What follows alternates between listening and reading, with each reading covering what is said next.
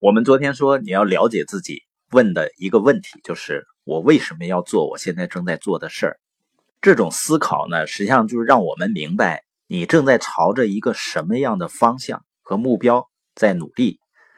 如果你对这个目标没有兴趣的话，那就要想一下，我真正的目标，真正希望达到的目标是什么？我要做什么？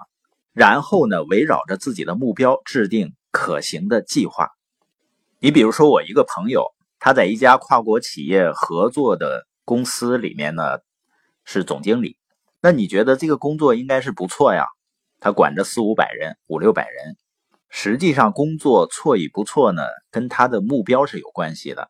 人和人之间的区别呢，也在于期望值的不同。如果说他希望给自己的孩子提供更好的学习环境，所需要的费用呢，可能会更多一些。或者说呢，他还期望着自己未来能实现财务自由，那就要问自己：我现在正在做的事儿能实现我想要的生活吗？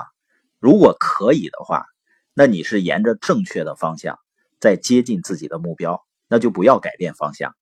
那如果不能的话，我就用业余时间，通过一个途径来实现自己想要的生活。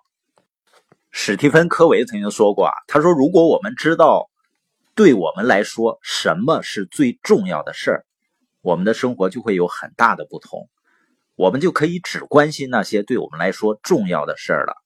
现在很多人觉得很忙碌啊，时间不够用啊，然后又花一大堆时间去学时间管理。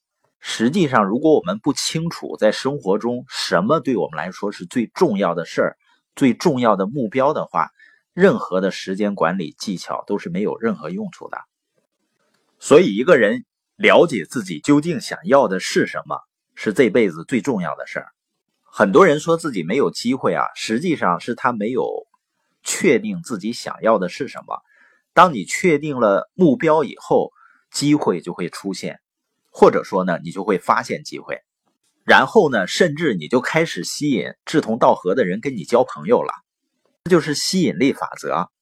在生活的方方面面都是物以类聚，人以群分的。《瓦尔登湖》里有这样一段话：“时间决定你会在生命里遇见谁，你的心决定你想要谁出现在你的生命里，而你的行为决定谁最终留下来。”所以，如果你是个有责任心的人呢，你就会吸引那些有责任心的人；如果你正在成长，你就会吸引正在成长的人。然后你就会发现啊，你自然而然就建立一个志同道合的人组成的团队了。在这个团队中呢，大家可以共同来成长。那约翰麦克斯韦尔呢，他还重点强调了，就是你一定要记住，仅凭你自己的力量是不可能做到自己想做的事儿的，你需要别人的帮助和指导。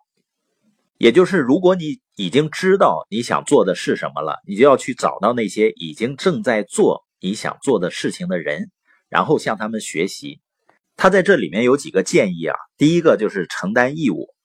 他说啊，如果有必要的话，就付钱给帮助你成长的人。第二个呢，叫持续，每个月都刻意的跟帮助你成长的人见面。第三个呢，有针对性。如果你跟这些人见面一个小时的话，你要提前准备两个小时。第四呢，学会反思。如果跟这些人见一个小时的面的话，你见过他们之后要反思两个小时。第五个呢，怀感恩的心，你要让这些人知道你很感激他们，因为他们是你个人成长的财富。实际上，一个成功的教育计划，最主要的还在于人与人之间的连接。教育和影响最大的力量，还不是来自于播音的内容。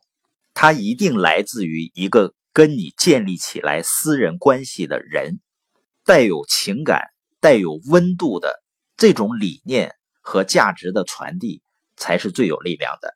所以我鼓励我们的书友，你要连接你的群主、你的社群的那个领导人，去和他们建立一些私人的沟通。这样呢，在成长和成功的路上，你就不会有孤独感。因为呢，只有建立起人与人之间的连接，你才会感受到温暖的陪伴。